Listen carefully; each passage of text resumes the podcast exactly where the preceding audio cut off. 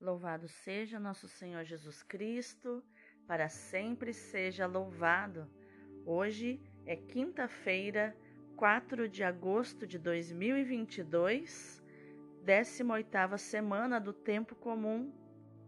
E hoje é um dia muito especial neste mês de agosto, mês das vocações. É dia de São João Maria Vianney, o famoso Santo Cura d'Ars, Santo Padroeiro dos Sacerdotes. Hoje é dia do sacerdote, hoje é dia do padre. Que hoje na nossa Lexio Divina nós possamos orar por mais vocações, por santas vocações, por padres que desejem cada vez mais ser verdadeiramente santos. São João Maria Vianney, rogai por nós e principalmente pelos sacerdotes. E para esse início de Lexio Divina, onde nós estamos treinando o nosso espírito para orar como águias, né? Para enxergar a oração como o voo de uma águia, é para sairmos desta posição de galinhas, de ficar ciscando no mesmo problema, nas mesmas lamentações, de ficar prisioneiros do galinheiro, do galinheiro das reclamações, mas acordar a águia que existe dentro de mim, dentro de você, para voarmos aonde a águia vai, que é onde tem ventos favoráveis, os ventos do espírito e para voar como águia, nós precisamos sair deste lugar de lamentação, este lugar onde eu foco naquilo que eu não tenho, naquilo que eu preciso, porque isso é escassez. Olhando para aquilo que eu não tenho, eu estou focando na escassez e essa oração não tem efeito diante do Senhor. Ele escuta, mas esta oração não agrada ao Senhor porque não é uma oração feita com fé. Mas a partir do momento que eu saio deste lugar de reclamação, de falta, de escassez e vou para um lugar de abundância, vou para o lugar da gratidão, onde eu agradeço por tudo que eu recebi, por tudo que eu tenho e por aquilo que ainda o Senhor me dará, por aquilo que ainda eu irei receber, que já vejo com os olhos da fé. Eu vou para o lugar da vida do Senhor, eu vou para a presença do Senhor, lugar de abundância, de prosperidade. E durante o nosso voo, a subida, assim como acontece com a águia, que num determinado momento é, existe uma ave que se atreve a tentar derrubá-la, a atacá-la, que é o corvo. O corvo ele ele pousa sobre o dorso da águia e começa a bicar o seu pescoço, bicar a sua cabeça para tentar tornar a águia sua presa. Só que a águia ela não luta contra o corvo. Ela sobe mais, sobe mais, sobe mais, onde venham, é, onde o ar esteja tão pesado que o, o corvo não consegue é, respirar lá e não consegue subir a essa altura, a mesma altura da águia. Então, é neste momento que a águia fica livre ela encontra ventos favoráveis, que nós vamos chamar de ventos do espírito, onde ela vai plainar, onde ela vai é, voar com o menor esforço possível, que é quando nós voamos nas asas do Espírito Santo.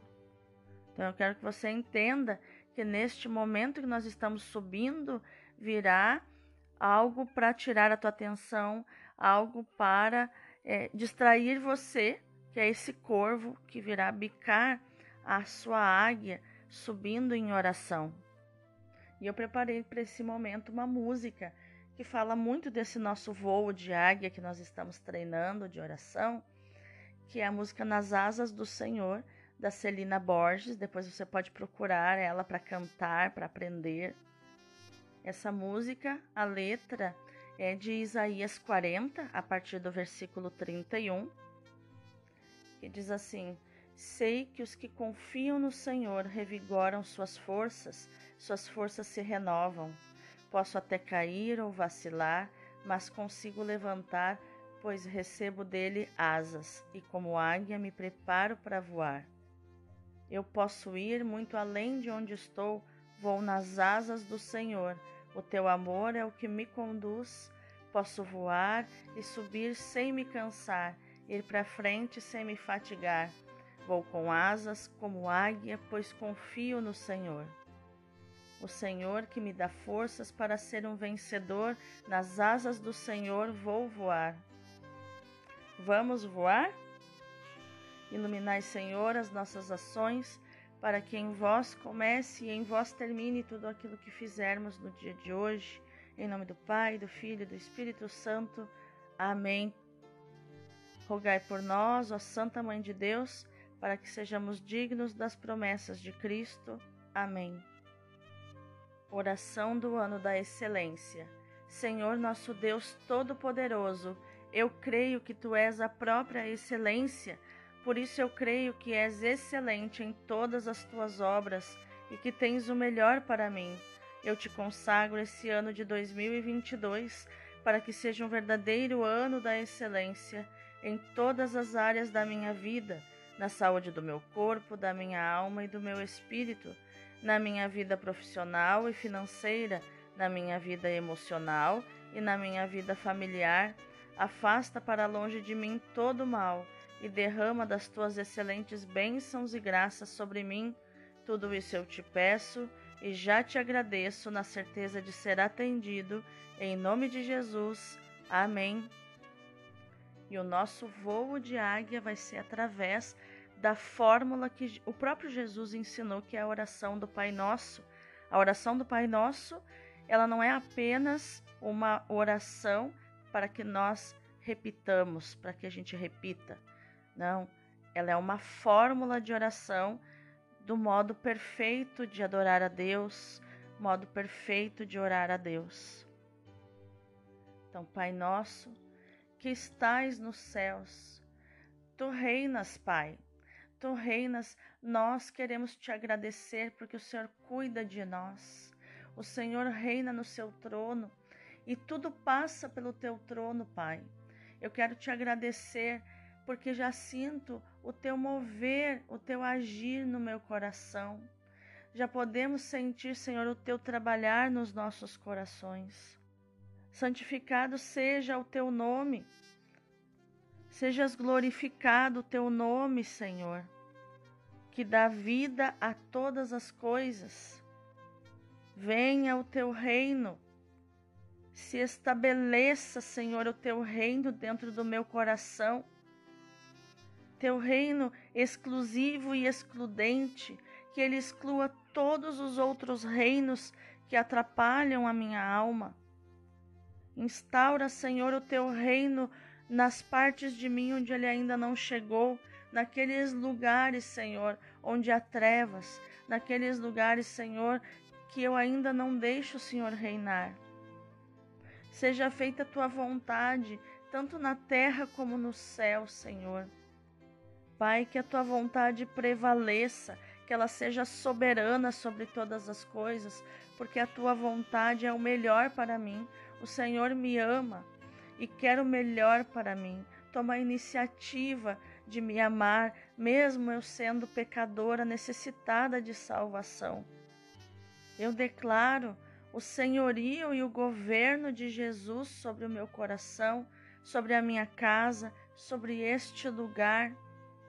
Eu quero fazer a tua vontade, Senhor, porque a tua vontade é boa, perfeita e agradável e ultrapassa todos os sonhos do meu coração, tudo aquilo que eu posso pensar ou imaginar, Senhor. A tua vontade para mim, para a minha vida, ultrapassa tudo isso. O pão nosso de cada dia nos dai hoje, Senhor. O pão da tua palavra, nós temos fome da tua palavra, Senhor. Queremos meditar, queremos amar a tua palavra, Senhor. Queremos caminhar sobre a estrada da tua palavra, Senhor, que é o próprio Jesus, que é o caminho, a verdade e a vida. Queremos caminhar neste caminho, Senhor, que o Senhor nos deu para amar, para seguir. Perdoa, Senhor, as nossas ofensas, assim como nós perdoamos a quem nos ofendeu.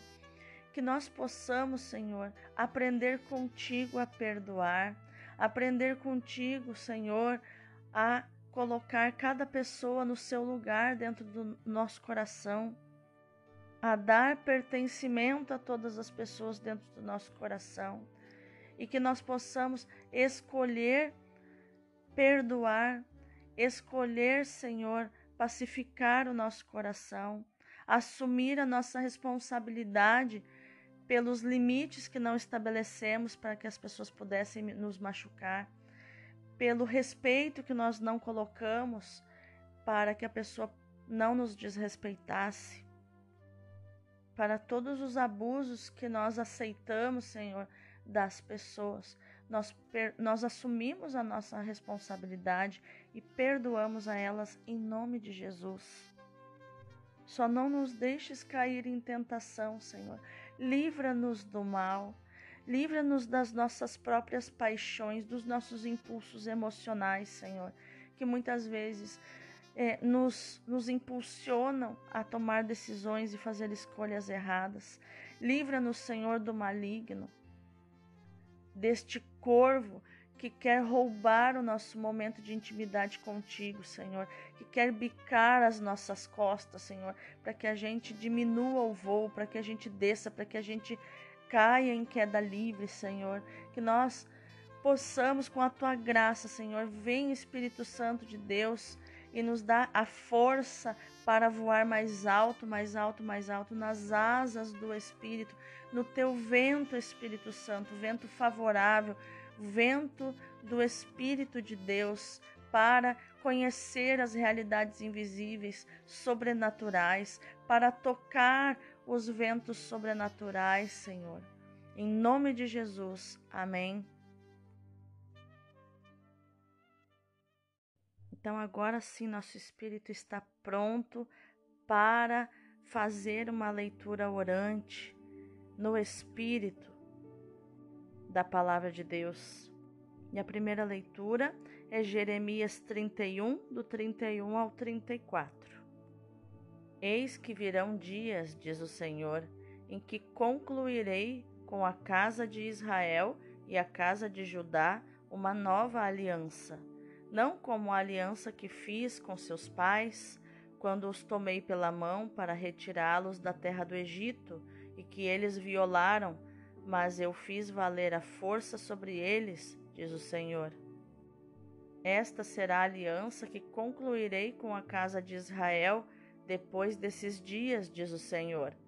Imprimirei minha lei em suas entranhas e hei de inscrevê-la em seu coração. Serei seu Deus e eles serão meu povo. Não será mais necessário ensinar seu próximo ou seu irmão, dizendo: Conhece o Senhor. Todos me reconhecerão, do menor ao maior deles, diz o Senhor, pois perdoarei sua maldade e não mais lembrarei o seu pecado. Palavra do Senhor, graças a Deus. O responsório de hoje é o Salmo 50. Ó Senhor, criai em mim um coração que seja puro.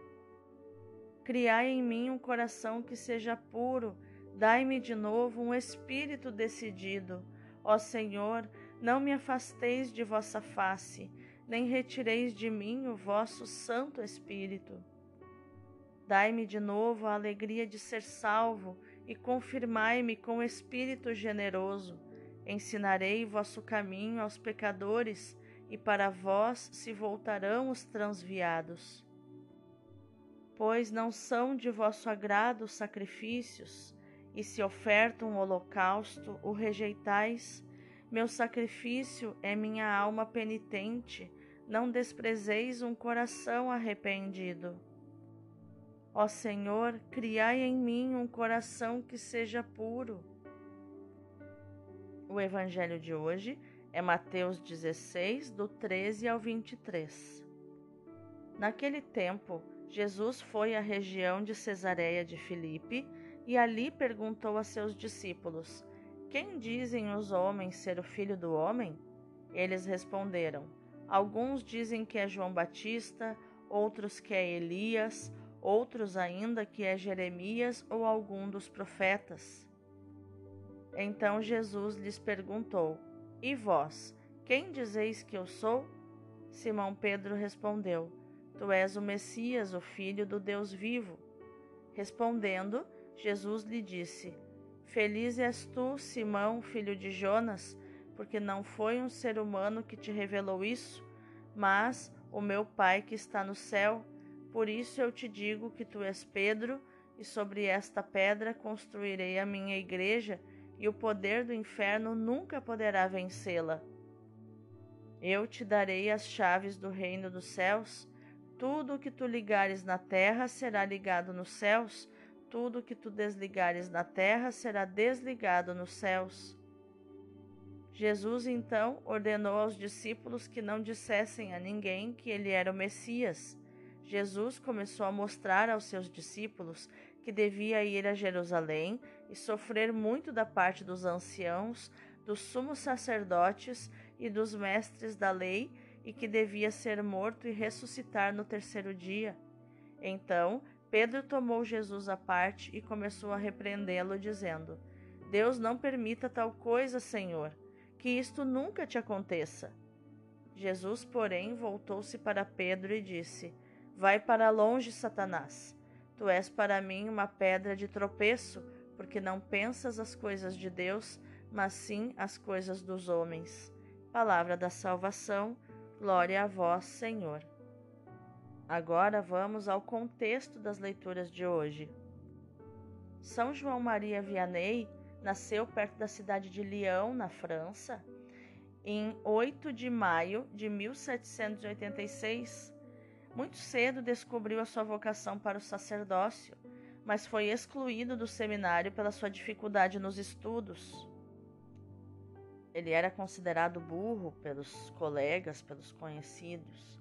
Foi então ajudado pelo pároco de Écule e, com quase 30 anos, foi ordenado sacerdote em Grenoble. Em 1819, foi nomeado pároco de Ars. Permaneceu 42 anos como pároco dessa pequena aldeia que transformou, graças à sua bondade, graças à pregação da palavra de Deus, graças à sua mortificação e à sua caridade. A sua fama se espalhou de tal forma que gente de toda parte o procurava para se confessar e ouvir os seus conselhos. Faleceu em 4 de agosto de 1859 e foi canonizado por Pio XI em 1925, que também o declarou padroeiro de todos os párocos. São João Maria Vianney, rogai por nós. O texto que hoje escutamos na primeira leitura é o testemunho espiritual de Jeremias. É síntese do seu pensamento e da sua obra e, de certo modo, síntese de toda a literatura profética declara que a intervenção de Javé, que permite ao povo regressar do cativeiro, marca uma mudança de rumo na história. O regresso de Israel à sua terra, a recuperação de uma existência livre e harmoniosa, atinge o auge no estabelecimento de uma nova aliança. Javé, o Senhor, se inclina sobre Israel e o ergue para si, como nos diz Deuteronômio 32:11, Oséias 11:4.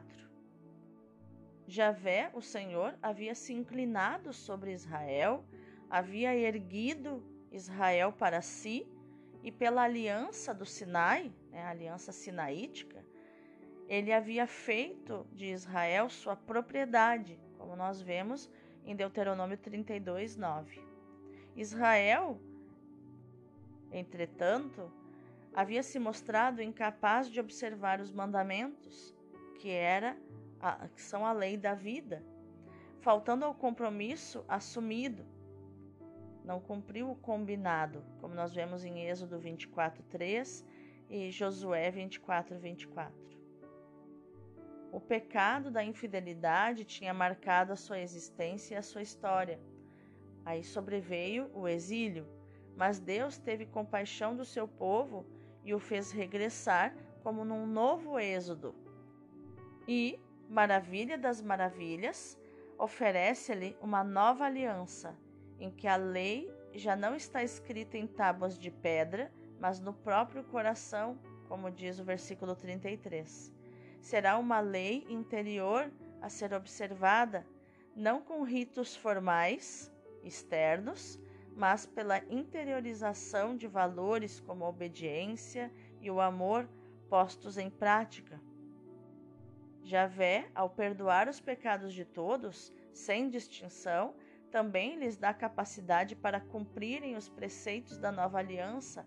Cada um poderá conhecer a vontade de Deus impressa no seu coração e de cumpri-la. Há um reconhecimento radical da pessoa de cada um. E por dom da misericórdia divina, Deus pertencerá a cada um e cada um pertencerá a Deus. E é essa pureza de coração que pede o salmista no salmo de hoje. Dai-me, Senhor, um coração que seja puro. Dá-me um espírito decidido para bancar as minhas escolhas, para assumir o preço das minhas escolhas. É um salmo que nos leva para o adulto, né? para a, a o nosso, a, a autorresponsabilidade. Já no, o Evangelho nos mostra né, quem é este homem a quem o vento e o mar obedecem, quem é Jesus, quem dizem os homens que ele é, e vós, quem dizeis que eu sou? Pedro toma a palavra e responde em nome da comunidade dos discípulos: Tu és o Messias, o Filho do Deus vivo. Ele nos diz no versículo 16: Verificada a compreensão que os discípulos têm de Jesus, o Evangelho de Mateus dá uma volta decisiva. Se as obras e as palavras de Jesus tinham revelado a sua missão messiânica, de modo que o povo acreditasse nele, à exceção dos nazarenos, os discípulos, pela boca de Pedro, reconhecem também a sua natureza divina, como nós vemos no versículo 16. Pedro assume grande destaque nesta cena. Se por um lado professa fé no Filho de Deus, por outro lado recusa que ele seja o servo sofredor se primeiro recebe de Jesus plena autoridade sobre a comunidade dos discípulos, logo depois é chamado Satanás, que significa acusador, porque o seu ponto de vista se opõe ao de Deus e é obstáculo para Jesus cumprir a vontade do Pai.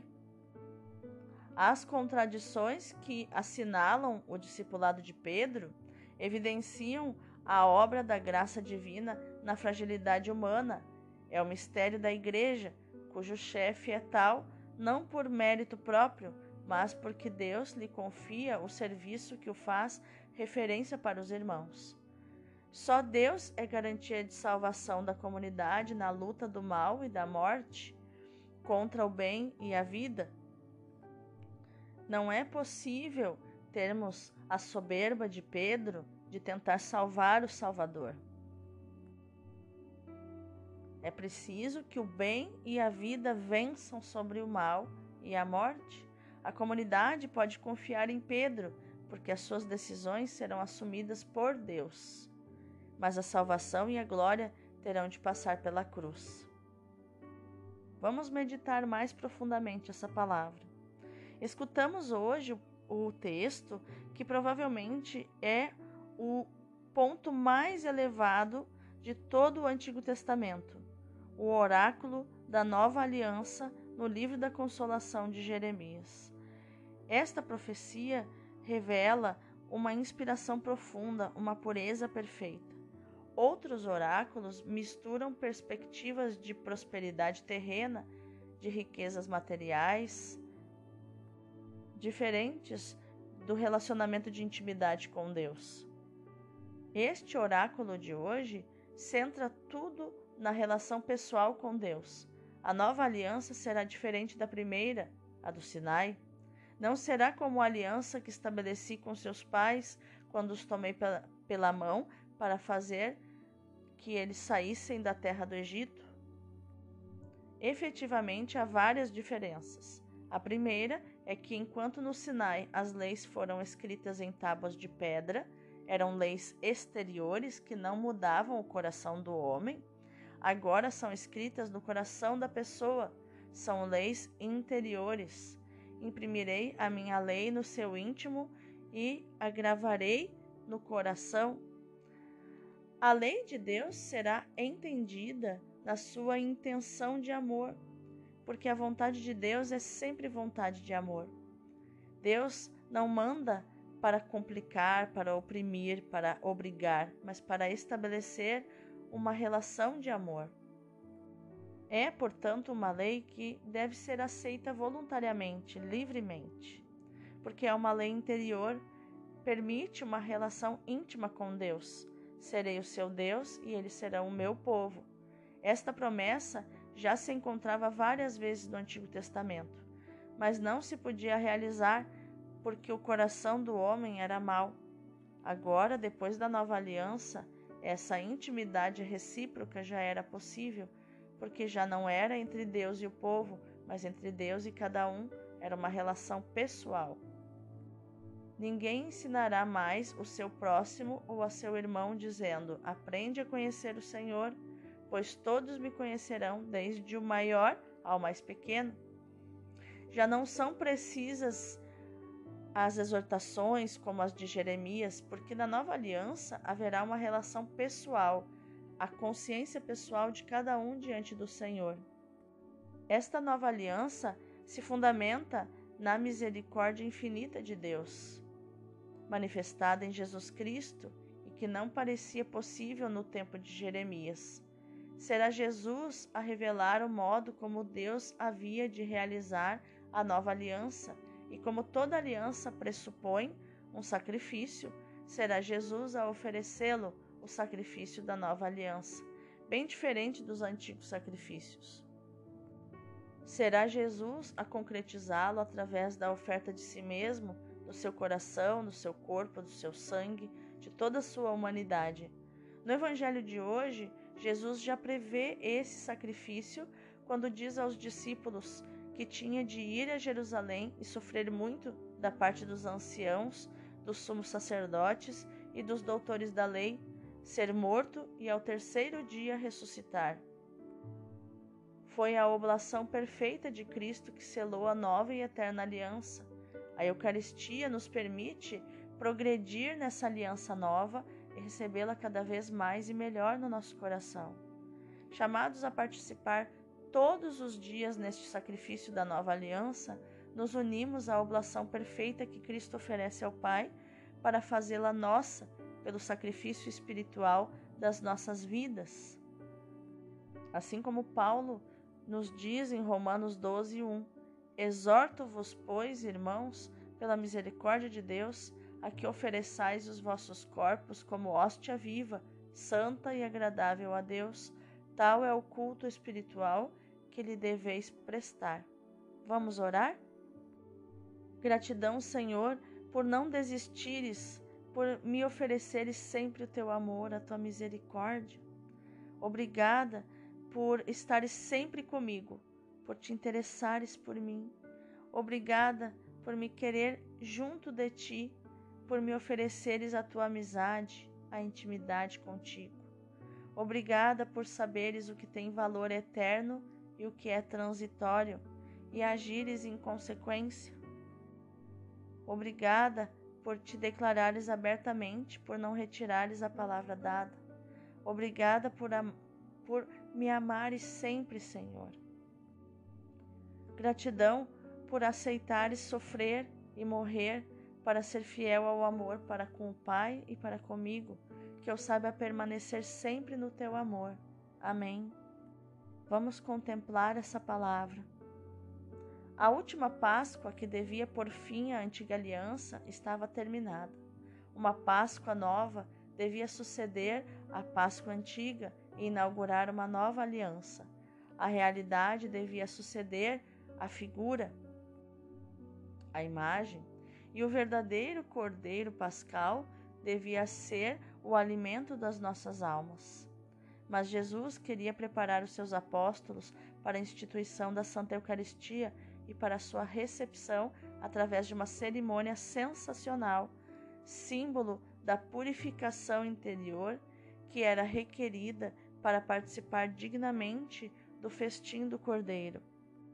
Jesus, portanto, como tinha amado os seus que estavam neste mundo, amou-os até o fim e preparou-se para lhes dar um sinal supremo da ternura do seu coração, a Eucaristia. Mas, tomando por um momento as funções de um escravo, se pôs a lavar os seus pés. São Pedro revoltou-se, mas Jesus lhe disse: Se não te lavar os pés, não terás parte comigo, porque a tua alma não está bem disposta para receber a Eucaristia. Nosso Senhor queria nos ensinar que é preciso purificar as nossas almas tão perfeitamente quanto possível para receber a Eucaristia. Disse Pedro: Aquele que já está lavado não precisa lavar o pó dos seus pés para estar inteiramente puro. Ou seja, no sentido espiritual, aquele que, como vós, já está em estado de graça, já não tem necessidade de se purificar das manchas leves que desfiguram a sua alma. E é o que vou fazer a vosso respeito com esta ação simbólica que vos purificará, nomeadamente de um resto de vaidade e de amor próprio que ainda manifestastes agora mesmo. Que lição para mim que me preparo tão negligentemente para a Santa Comunhão. Então, no dia de hoje, meu irmão, minha irmã, que esta seja a nossa ação, meditar, proclamar e viver esta palavra de Jeremias 31, 33 onde Deus te diz: Serei o seu Deus e você será o meu povo. Deus abençoe o teu dia.